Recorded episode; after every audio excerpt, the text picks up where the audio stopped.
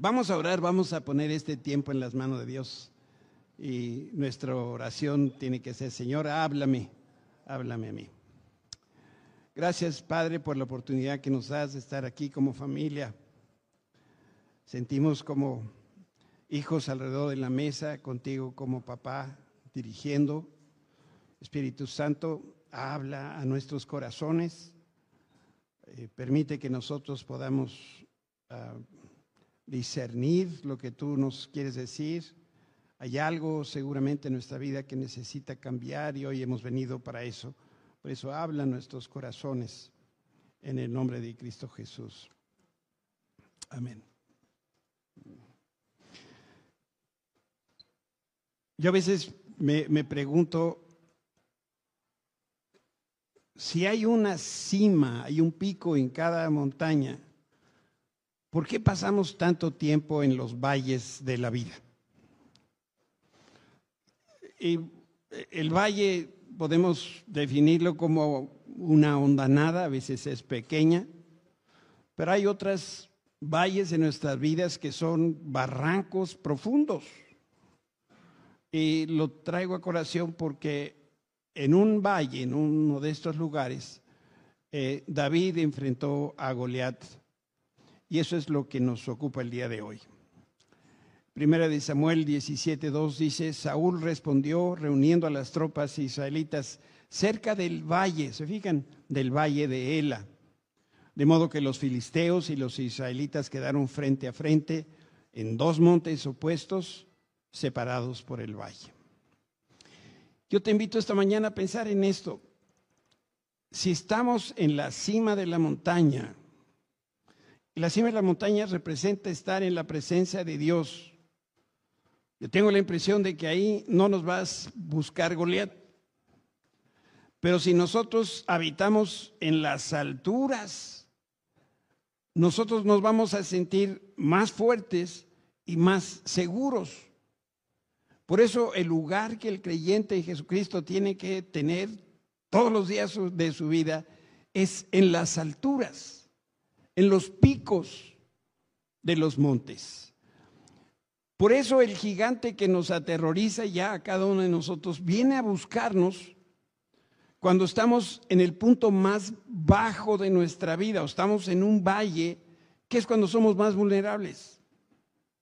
Satanás es un cobarde y viene y ataca cuando estamos nosotros con menos defensas. Si Goliat fuera boxeador, él siempre golpea debajo del cinturón. No busca cuando pasamos, nos busca cuando pasamos por un valle, y este valle puede ser personal o familiar, de iglesia, de salud, económico, de relaciones, y sabe que es justo en ese momento donde Él tiene ventaja sobre nosotros. Como dice el refrán, hace leña del árbol caído. Eso es lo que hace Satanás, es su estrategia. Si nuestros Goliath se presentan en el valle y no en la cima, entonces, ¿en qué lugar son nuestras batallas? En los valles. El valle es el lugar de máximo peligro para nosotros y ahí es donde tenemos que estar, porque ahí se, llevan a cabo las batallas, ya sea que te guste o que no te guste, esto así es. Y quiero, Ana, detener un momento, un momento a pensar en el valle más horrible del mundo. Ezequiel capítulo 37 es uno de los pasajes quizá más conocidos de la escritura. Y ahí leemos de un valle lleno de huesos secos. Y el, el, mensaje que nosotros podemos desprender de esta cita bíblica nos tiene que animar a estar de pie y a pelear contra el enemigo ahí donde está, ahí donde estamos. ¿Y dónde estamos? Pues en el valle en el que hoy nos encontramos. Yo estoy seguro que si me voy de uno por uno, y le digo, a ver, platícame cuál es tu valle, voy a encontrar todo género de descripciones. Ay, pastor, pues la estoy pasando de económico, económico. Ay, pastor, pues mi esposa cocina re feo. Este, ay, pastor, no. Para eso está McDonald's. Deja leer un pasaje contigo que está ahí en Ezequiel 37. El Señor puso su mano sobre mí y fui llevado por el Espíritu del Señor hasta un valle que estaba lleno de huesos. El Señor me condujo por, por entre los huesos que cubrían el fondo del valle. La reina Valeria dice, y aquí que eran muchísimos. Estaban desparramados en el suelo por todas partes y completamente secos. Estaban, dice la Biblia, secos en gran manera. Luego me preguntó, hijo de hombre, ¿podrían estos huesos volver a convertirse en personas vivas? Dios hablándole a Ezequiel. Oh Señor soberano, respondí, solo tú sabes la respuesta. Entonces me dijo, anuncia un mensaje profético a estos huesos y diles, huesos secos, escuchen la palabra del Señor. Esto dice el Señor soberano, atención, pondré aliento dentro de ustedes y haré que vuelvan a vivir dice la reina Valera, y he aquí yo hago entrar espíritu sobre vosotros y viviréis. Les pondré carne y músculos, los cubriré con piel, pondré aliento en ustedes. Está hablando aquí de este aliento que es espíritu de vida. Y entonces sabrán que yo soy el Señor Jehová. Así que anuncié el mensaje o profeticé tal como Dios me dijo y de repente, mientras yo hablaba, se oyó un ruido de, un traqueteo por todo el valle. Se juntaron los huesos de cada cuerpo y volvieron a unirse a formar un esqueleto entero.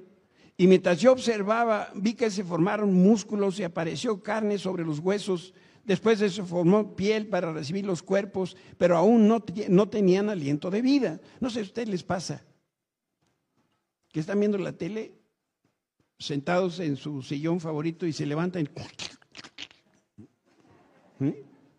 o bajan las escaleras y dicen, hoy, pues eso nomás que así masivo era lo que estaba, lo que se escuchaba. Luego me dijo, hijo de hombre, anuncia un mensaje profético a los vientos o profetiza al espíritu. Anuncia un mensaje profético y esto dice el Señor soberano, ven, oh aliento, ven espíritu Vende los cuatro vientos y sopla en estos cuerpos muertos para que vuelvan a vivir. Así que yo anuncié o profeticé el mensaje como Dios me ordenó y entró aliento en los cuerpos o entró espíritu en ellos y vivieron. Todos volvieron a la vida y se pusieron de pie. Era un gran ejército. Luego me dijo, hijo de hombre, estos huesos, representan al pueblo de Israel. Ellos dicen, nos hemos vuelto huesos viejos y secos, hemos perdido toda esperanza, nuestra nación está acabada. Por lo tanto, profetiza y diles, esto dice el Señor soberano, oh pueblo mío, abriré las tumbas del, ah, del destierro y haré que te levantes. Luego te regresaré a la tierra de Israel. La reina Valera dice, y he aquí yo abro vuestros sepulcros, pueblo mío, y os haré subir de vuestras sepulturas y os traeré a la tierra de Israel. Cuando esto suceda, pueblo mío, sabrán que yo soy el Señor. Pondré espíritu en ti, volverás a vivir y regresará a tu propia tierra. Entonces sabrás que yo, el Señor, he hablado y que he cumplido mi palabra. Si el Señor ha hablado. ¡Wow! La autoridad con la que Dios habla. No es la entonación cuando leemos es la autoridad de Dios. Un hueso seco es una prueba contundente de una vida que se extinguió. Un hueso humano era un organismo vivo que ahora solamente es materia en descomposición. La escritura afirma que en, alguna vez Israel fue un organismo pleno de la vida de Dios, pero el pueblo pecó, permitió que la corrupción entrara a su vida y en consecuencia lo que pasó es que el pueblo se murió, se corrompió, entró en descomposición y se convirtió en un montón de huesos secos esparcidos por todas partes. De algo estoy convencido y es que cuando nosotros nos apartamos de Dios, cuando nosotros pecamos, no nos damos cuenta de lo que está pasando en nuestro interior. Y lo que está pasando en el interior es que eso que tenía vida se empieza a descomponer y se empieza a morir. Eso es lo mismo que le sucede al hombre natural, al hombre humano. Originalmente fue creado la imagen de Dios. Fue creado como un organismo lleno de vida, pero pecó. Se corrompió y entró en descomposición.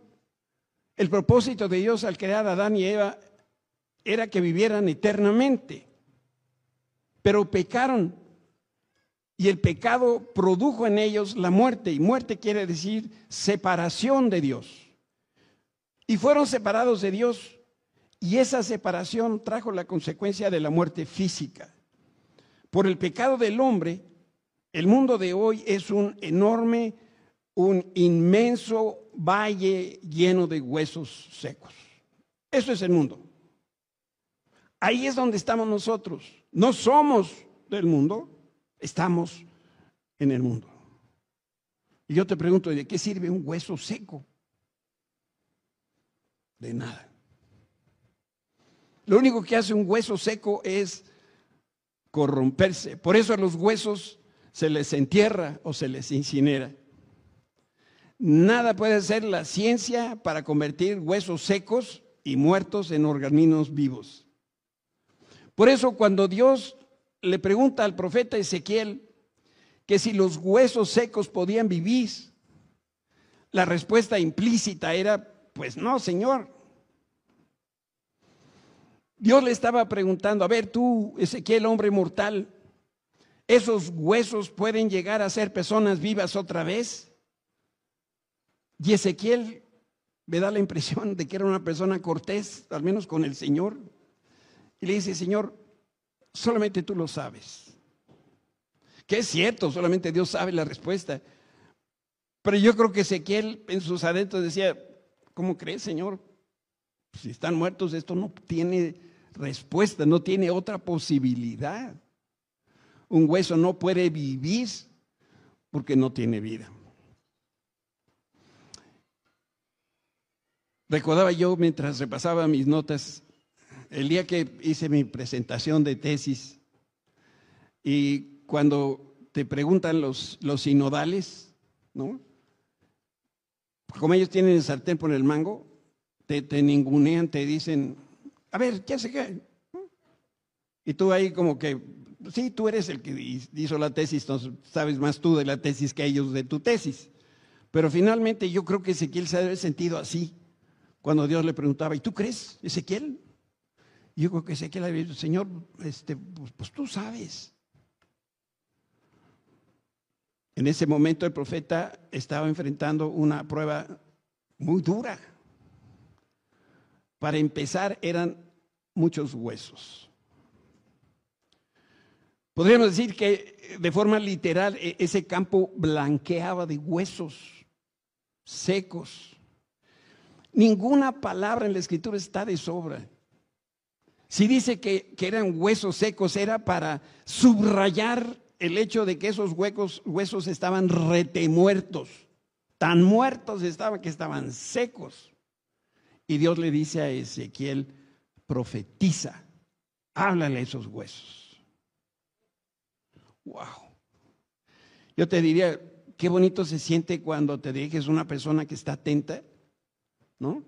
y, responde a lo que tú le estás preguntando. Y el caso contrario, qué feo se siente hablar a una persona que está desinteresada, distraída, o una que se está durmiendo. Tenía un jefe así. Nos llamaba junta y de pronto empezaba, los, los ojitos se le iban como para atrás. Y entonces los, los otros estábamos ahí nos volteábamos a ver, ¿quién, le, ¿quién lo despierta? No, tú, yo no. Y pues ahí estábamos hasta que daba el cabezazo y entonces regresaba.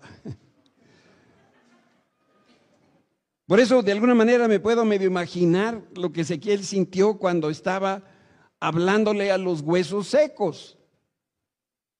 Porque obviamente, de forma inicial, no debe haber tenido ninguna reacción. La Biblia no dice lo que sintió Ezequiel, pero lo que es claro es que Dios estaba confiando que Ezequiel cumpliera la tarea así como le dijo, ve y predícale a esos huesos secos. Creo que he repetido esta historia varias veces y me van a perdonar. Conocimos un pastor, él ya murió, que Dios lo envió a, justo en uno de estos temblores que hubo. Eh, el Señor lo mandó a Tula, porque allá se iba a levantar un grupo de casas de ciertos ministerios cristianos que estaban ofreciendo pies de casa para un grupo de, familias.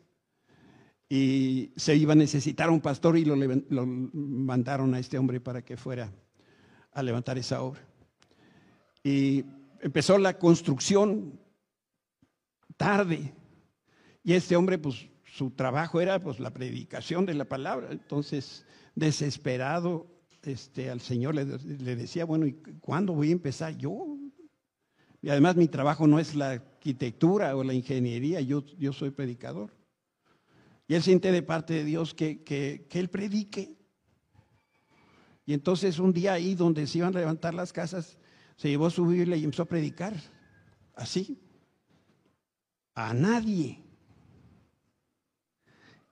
Y conforme iba predicando, Gabriel se llama este hombre, allá en el cielo ya, empezaron a aparecer niños, uno y dos y tres y cuatro. Y pronto tenía un, un auditorio de niños que a su vez trajeron a sus papás y así se formó la primera iglesia ahí en Tula cristiana. Dios le estaba diciendo a Ezequiel, hábleles a los huesos secos. Y Ezequiel se daba cuenta que esos huesos estaban totalmente secos.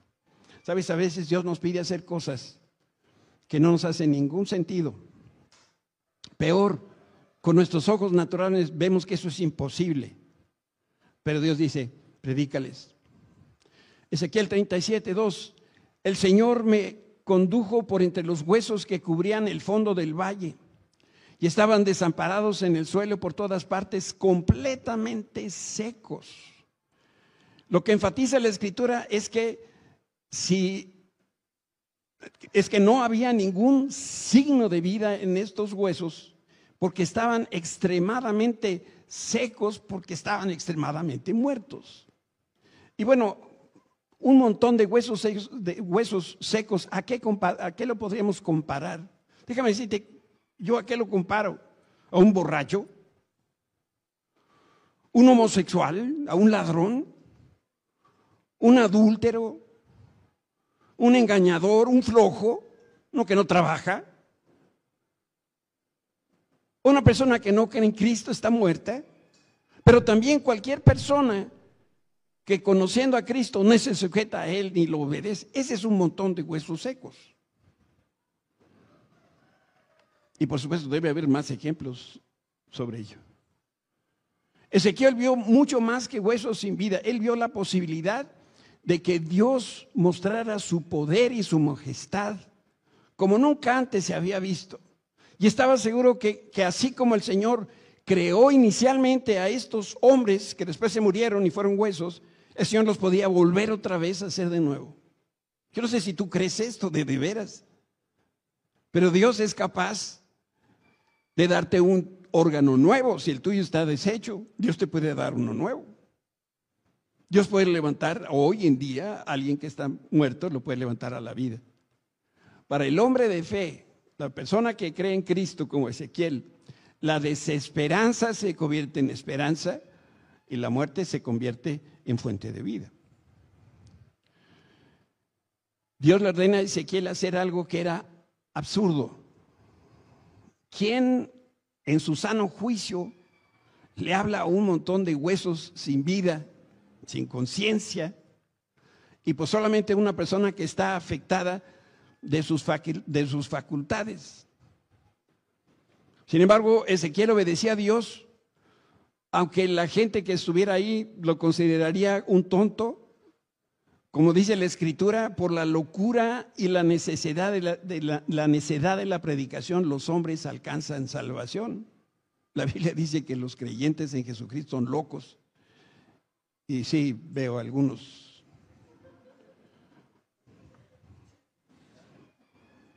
Si no conocen a López, salúdenlo al final de la reunión. ¿Cuántas cosas aparentemente absurdas Dios nos pide hacer? Bueno, la Biblia tiene innumerables casos, te cito solamente algunos para ilustrar lo que estoy tratando de decir. A Noé le pidió construir un arca, solamente se la pidió que la construyera en un lugar donde era tierra seca y todavía no había llovido. Abraham le pidió que le diera muerte al único hijo que tenía, pero Isaac era la esperanza para tener una descendencia numerosa. A Moisés le pidió que cruzara a pie el mar. A Josué le pidió que caminara y que gritara para que los muros de Jericó se, derrumbaran. Y de seguro, si conozco yo a Dios, algo nos va a pedir que nosotros hagamos. Yo espero que pueda ser obediente como Ezequiel. Y cuando Dios te dice que hagas algo, más te vale que lo hagas. Y tú te vas a sorprender de lo que Dios es capaz de hacer. Sabes, Dios se manifiesta de muchas maneras. Y en ese caso, el Señor se estaba manifestando a través de su palabra. Dice Ezequiel 37, 4, y luego me salto el versículo 7. Entonces me dijo, profetiza sobre estos huesos y diles, huesos secos, escuchen la palabra del Señor. Así que yo anuncié el mensaje tal como Él me dijo. Profecía o profetizar no solamente refiere a hechos que están por venir en el futuro. Profecía significa literalmente mensaje de Dios. Y la persona que habla de parte de Dios, pues es un profeta. El profeta de Dios, Ezequiel, habló la palabra de Dios en el poder del Espíritu Santo. Ezequiel era un hombre de Dios que caminaba en justicia, era un hombre recto, él vivía bajo la autoridad de Dios y por eso es que profetizó únicamente la palabra de Dios. Si tú nunca lo has hecho, este, un día graba una conversación tuya por teléfono, con lo que sea, y luego te escuchas, ay, nanita. Luego decimos cosas que, Dios guarde la hora. Nos, nos sorprende, bueno, yo me sorprendo, hace, desde hace muchos años las pláticas son grabadas de una o de otra manera. Y cuando las escucho, las escucho precisamente para saber que no estoy diciendo algo que no sea lo que debo decir. Pero la mayoría de nosotros tenemos una tendencia a exagerar, a, añadir, a decir otra cosa completamente diferente. Por eso cuando Dios nos da una palabra, esa es la palabra que debemos decir, nada más, sin editorial. Guarda tus comentarios. Ezequiel dijo solamente la palabra de Dios solo que lo que Dios ordenó. Y mientras él predicó esa palabra, el aliento de la vida de Dios empezó a producir vida en esos huesos. Perdón. Así que yo anuncié el mensaje como él me lo ordenó y entró aliento en los cuerpos. Todos volvieron a la vida y se pusieron de pie en un gran ejército. Pero ¿qué fue lo que hizo Ezequiel? Anunció el mensaje como Dios se lo ordenó. Nada más. Piensa como, como papás, traen los chamacos sus calificaciones. Las mías siempre eran de, como de varios colores, negro y rojo y así, ¿no? Pero ¿por qué mi papá se iba al, rojo? Hoy había algunos negritos de siete o de ocho, pero había negritos. Siempre nos vamos, es decir, la mirada va puesta no sé dónde, ¿no?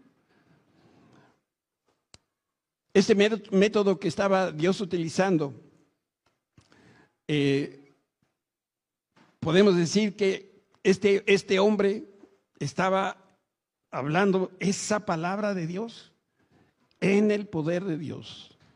Perdón. Y por otro lado, me encanta la sencillez de Ezequiel porque no manipuló la conversación con los huesos, no, no Ah, trató de convencer a los huesos con un discurso político o teológico. No preparó los huesos para que recibiera la palabra,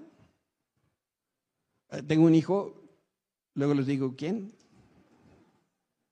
Que me dice, mira papá, ¿estás parado? Sí, siéntate. Y entonces me, da el final, todo está bien. ¿Ok? Entonces dice, ahora te voy a platicar. Y entonces me empieza a platicar, ya sé el final. Este, algo me sabrá que, que me dice las cosas de esa manera. Este hombre, Ezequiel, fue directamente al asunto, sin preparar a su auditorio. No habló con conocimiento, ni con persuasión humana. No intentó negociar para que se articularan. No les dio un curso, ni un método, ni les enseñó la sana doctrina. Tampoco intentó cubrirlos con carne artificial, que son los pensamientos de los hombres.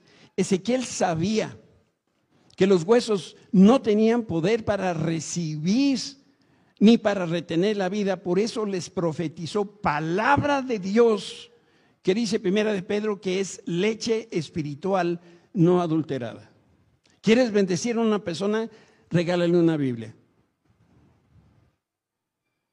Es que hay unos libros buenísimos, regálales la Biblia, la palabra de Dios. Si me permiten la expresión, así pelón a lo pelón. Y cuando esa palabra de Dios fue, fue escuchada, como leímos, se escuchó un castañar, un traqueteo. Este es el sonido de la muerte. Así que yo anuncié el mensaje tal como Dios me dijo y de repente mientras yo hablaba, se oyó un, ruido, un traqueteo por todo el valle. Y se juntaron los huesos de cada cuerpo y volvieron a unirse hasta formar esqueletos. Es un cuadro dramático, pero también a la vez un cuadro muy gráfico porque el Señor sopló aliento de vida a través de la palabra. Y entonces esos huesos secos se movieron y produjeron el ruido de la muerte porque estaba empezando ese proceso, la efervescencia que trae a la vida. ¿Qué logra esto? La palabra de Dios. El sonido es solamente la resistencia del hombre natural. Así se escucha cuando lo que está muerto está rechazando la verdad de Dios. Entonces, ese traqueteo son toda clase de excusas que ponemos para decir, no recibo esto que está que viene de parte de Dios. Y ese rechinar de huesos lo produce un corazón que no se quiere entregar a Cristo, que quiere seguir viviendo su vida y muchas veces que quiere seguir en pecado. Lo único que necesita un hueso para regresar a la vida es el aliento y el toque de Dios. El conocimiento humano, las artes, la doctrina cristiana no produce cambios en la persona. Como iglesia muchas veces caemos en el error de, dar cursos. El curso no cambia la vida de nadie. Lo que cambia a la persona es la palabra de Dios, el poder del Espíritu Santo aplicando esa palabra. Lo único que produce vida es la cruz y esa relación íntima que tenemos con Jesucristo. Pero había un propósito de lo que Dios estaba haciendo a través de Ezequiel. Y dice eh, eh, que el Señor a través de este milagro sabrán que yo soy el Señor Jehová de los ejércitos. Dios se iba a manifestar de una manera poderosa para que vieran quién es Él. Dice Ezequiel 37, 6, les pondré o les haré subir carne y músculos y los cubriré con piel. Pondré aliento en ustedes y revivirán y entonces sabrán que yo soy el Señor. Cuando eso suceda, pueblo mío, sabrás que yo soy el Señor. Israel y el resto del mundo debían conocer quién era Dios. Necesitaban conocer el infinito poder de Dios. Todos se asombrarán al ver ejércitos de hombres que se levantaron del polvo de un montón de huesos secos que ahora están vivos. Por eso cuando una persona da su testimonio, Cuando escuchamos quién era antes de conocer a Cristo y quién es hoy después de Cristo, nos asombra la persona, no, nos asombra lo que Dios es capaz de hacer. Por eso dice también la escritura que Dios se deleita en poner a lo vil para que predique la palabra, para que cuando vean cómo Dios es capaz de levantar lo vil, reconozcan que es Dios hablando a través de esa persona. Los huesos dispersos volverían a ser una nación viva y todos los gobiernos del planeta reconocerían, reconocerían al único Dios verdadero. Es bastante fácil eh, saber cuándo alguien está vivo o está muerto, ¿verdad? Si está vivo, es porque Cristo vive en él su vida. Eso es ser cristiano. Cristo viviendo en mí. Y, yo, tú eres ese hueso seco. Tú necesitas ser removido para que entonces Cristo viva su vida en ti. A veces esto que voy a decirles pudiera ayudarme en lo que estoy tratando de decir. Piensa en un, en un artista, pero buenos artistas, de los de bellas artes. Y, es un concertista brillante que ha recorrido el mundo y ha dado conciertos por todos lados. Si yo quisiera, por ejemplo, que fuera un pianista, si, si yo quisiera tocar como este concertista, ¿qué necesitaría yo de él?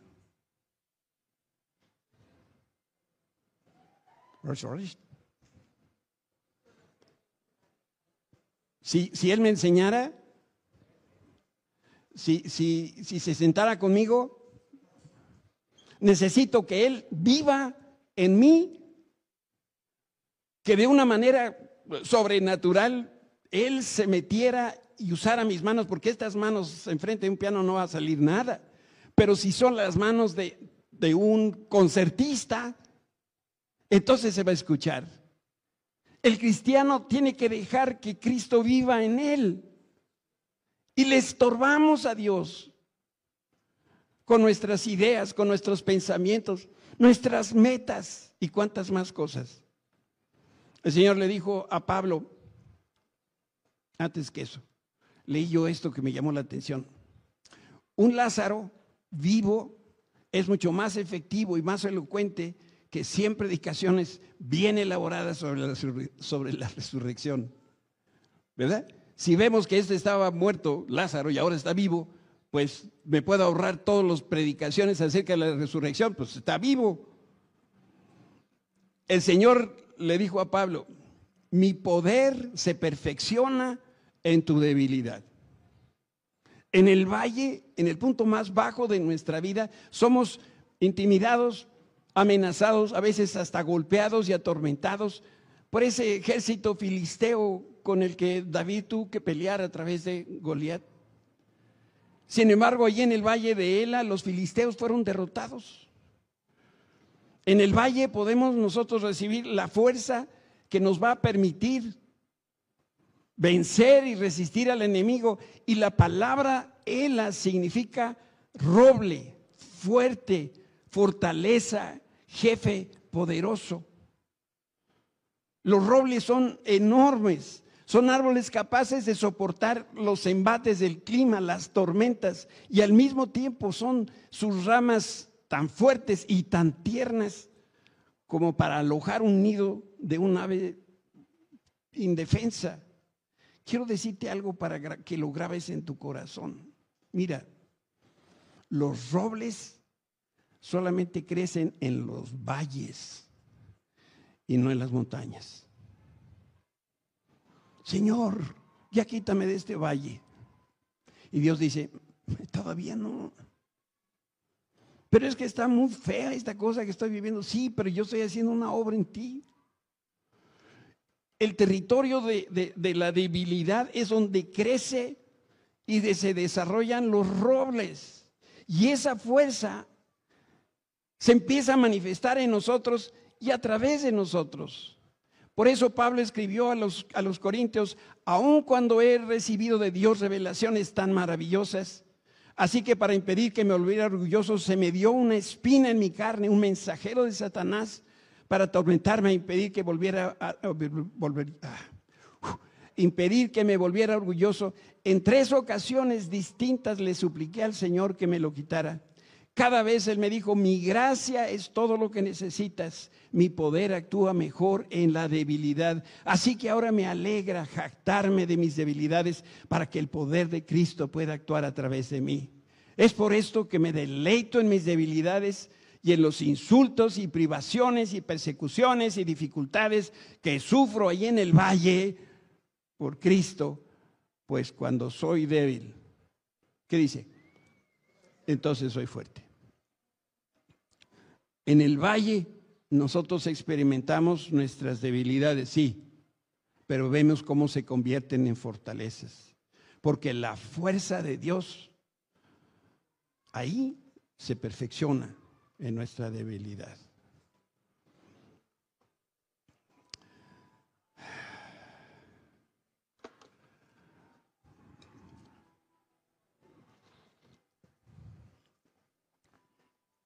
Te quiero preguntar una cosa. ¿Tú hablas solo? Pues no lo hagas porque los que te ven han de decir ya se le cayó un tornillo del capacete. Lo que sí debes hacer, si no lo habías hecho, es hablar en voz alta las verdades de Dios. Esto no es una locura, ¿eh? Bueno, un poco. Yo les decía que a lo mejor el Señor nos quiere pedir algo ojalá encuentre respuesta en nosotros. Quiero decirte que tenemos que aprender a declarar la palabra. Y aprender a decir con convicción, Dios es Dios de la cima de la montaña. Y Dios también es Dios de los valles. El Señor es victoria completa en cualquier parte. Él conquista por igual montañas altas y valles profundos. Cuando tú estás enfrentando tu debilidad es cuando necesitas palabra de Dios. Y entonces le hablas a tu valle y le dices, sí, estoy en el pozo, pero Dios es el Dios del pozo. Estoy pobre, pero Dios es el Dios de la pobreza también, como es el Dios de la riqueza. Y Dios quiere que cada uno de sus hijos conozca que Él es el Señor del valle de sombra y de muerte. Salmo 23. El valle posee una horrenda fuerza que hunde a las personas, pero ahí es donde Jesús es esa fuerza ascendente de la resurrección. ¿De dónde te va a ascender si no estás en el valle? Lo que tú y yo debemos hacer es hablar la palabra de Dios, ahí en el valle donde nos encontramos. No echarles un rollo mareador. Debemos hablarle a nuestros huesos secos. Y cuando nosotros lo hagamos, veremos la vida del Espíritu trayendo vida de lo que está muerto. A ver, pastor, no te estoy entendiendo. Ahí va. Tienes problemas económicos. Entonces sacas tu cartera y la abres, ¿y qué tiene? Nada. Y entonces, pues vamos a aprender Ezequiel, ¿sí? Entonces le abras a la cartera y le dices, cartera vacía. ¿Qué palabra le podríamos decir? Llénate en el nombre de Jesús. No, con que le digamos, Cartera, quiero que sepas que en la palabra de Dios dice que no faltará pan en la mesa del justo. Yo soy una persona justa, así que puedes estar completamente vacía de cualquier manera. En mi, en mi mesa siempre va a haber de comer. Cierras la cosa esta y te la pones atrás. O la tiras. Cristo nos ha dado su autoridad para hablarle a los huesos secos que envenenan nuestra vida. Por eso debemos hablarles con la seguridad y con la convicción. de que esto viene de parte de Dios. Al principio se va a escuchar un crujido, pero vas a ver cómo se van uniendo hueso con hueso y vas a ver la victoria sobre la muerte y verás surgimiento de una nueva vida. Ahí donde no había, empieza a surgir la vida. No permitas que tu valle te intimide. Aprende a hablarles a las circunstancias que te rodean. Este es el día en que nosotros tenemos que hablar esos huesos, esos huesos que despierten y decirles, terminó el reino de la muerte. Y ahora viene una nueva vida a partir de ti. ¿A partir de dónde? De los huesos. Es que nosotros queremos que desaparezcan los huesos. No, déjalos ahí. Dios los va a cambiar. Hoy tus labios son abiertos. Con esto que hemos aprendido hoy acerca de Ezequiel, habla a tus, propios, a tus propios huesos secos y se van a llenar de la vida de Jesucristo resucitado. Espera milagros y portentos cada vez que hables la palabra de Dios, esa que Él deposita en tu corazón, esa que tú recibes cuando lo buscas a Él en oración, eso que sale cuando tú estás estudiando la escritura. Dios te va a hablar y te va a dar esa palabra. Esa es la que vas a repetir y la experiencia va a ser cada vez más ardiente como el fuego y los que se oponen a ti van a empezar a resistir ese mensaje del Señor. Tú vas a ver cómo Dios respalda tu fe, vas a ver cómo estas cosas se van a ir comprobando y cuando se levantes tus enemigos y te ataquen, Dios los va a derrotar. Y todos los que hablaron en tu contra van a recibir lo mismo que tú, que te dijeron de ti. El mal que te desearon, eso es lo que van a recibir. Déjame decirte que estamos frente a un tiempo nuevo de valor, pero también de coraje. Es un tiempo de levantarse por encima de la intimidación y vencerla. Mira, Goliat no es más que un demonio grandote, pero no tiene tamaños para pelear con el Dios altísimo en cuyo nombre nosotros estamos parados y estamos peleando. Llegamos al día 41, terminó el tiempo cuando como el ejército de Israel salía huyendo de Goliat. Ahora te toca enfrentar al enemigo y vas a ser testigo de la victoria de Dios a través de ti. Ay, pastor, ¿usted podría hacer una oración por mí? Sí, sí puedo. ¿Y tú? No, es que usted ora rete bonito. Es que tú tienes la autoridad. Es que Dios te levanta a ti. Tú mejor que nadie conoces tus valles. Tú sabes de esos huesos, de esos esqueletos que están ahí enterrados, que necesitan empezar a, correr vida en ellos. ¿Crees esta palabra de parte de Dios? Hazme así o así, no como para saber. Ponte de pie.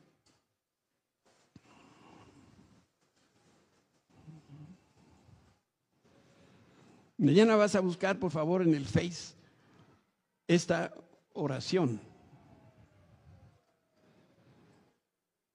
Y no es una, oración inventada, es Dios hablando a nuestra vida.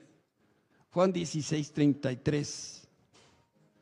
Les he dicho todo esto para que confiando en mí sean inquebrantables, seguros y vivan en profunda paz en este mundo sin Dios seguirán experimentando dificultades, pero anímense porque yo he conquistado el mundo.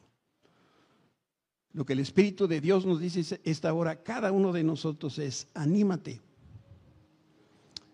Porque dice el Señor, yo he vencido el mundo. Es hora de saber que en mí eres más que vencedor. En mí puedes hacer todas las cosas si tan solo pones tu confianza en mí. Mi hijo, mi hija, es hora de ser valiente. Necesito que te levantes, porque esta es la hora más grande.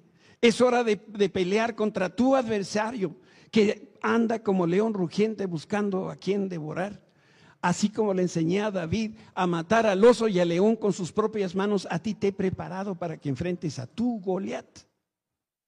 Así que ponte de pie con las armas en la mano, levántate como David en el campamento del enemigo y declara hoy, vengo en el nombre del Señor, del Dios de los ejércitos celestiales. Ponte el manto de valor con el que ahora mismo te he visto levántate y resplandece y toma la tierra que ya te di. El pueblo de Israel, dos millones de personas que salieron de Egipto, solamente entraron a la tierra prometida dos familias, la de Josué y la de Caleb. Ahí estaban las promesas. Pero ¿sabes qué? No las hicieron propias. Los güeros del norte tienen una palabra que me encanta, que es ownership. Haz propio. No hay en español. Own es... Ah, es que hablo muchos idiomas, se me olvida. Haz propio lo que Dios nos está diciendo en este momento. Yo no puedo creer por ti, ni puedo orar por ti, ni puedo hablarle a tus gigantes. Tú lo tienes que hacer. Y cuando tú lo hagas, vas a ver cómo esos huesos secos de pobreza, de, incertidumbre, de confusión, de mentiras en las que has vivido, de, tantas cosas, de humillaciones, se van a acabar, pero tú tienes que hablar la palabra de Dios, que hoy ha sido vertida aquí en nosotros. Dios es el vencedor. Levanta tus manos. Señor, delante de tu presencia. En fe estamos declarando victoria sobre cada uno de esos huesos secos, Señor, que tenemos eh, en nuestra vida. Situaciones que hemos estado luchando durante años y años y años y esas cosas no han surgido, no se han, no, no se han realizado, Señor. Pero hoy nos has mostrado la razón por, por lo cual están todavía muertos esos sueños que tú nos diste y es porque nos ha faltado apropiarnos de esta verdad y decir, esta palabra es para mí. Dios me la envió hoy. Y con esa certeza de que hablo palabra de Dios, esos huesos hoy en el nombre de Jesús cobran vida en la vida de cada uno de los que estamos aquí, de nuestras familias, de los que nos escuchan en internet, de aquellos que creen en Jesucristo para salvación.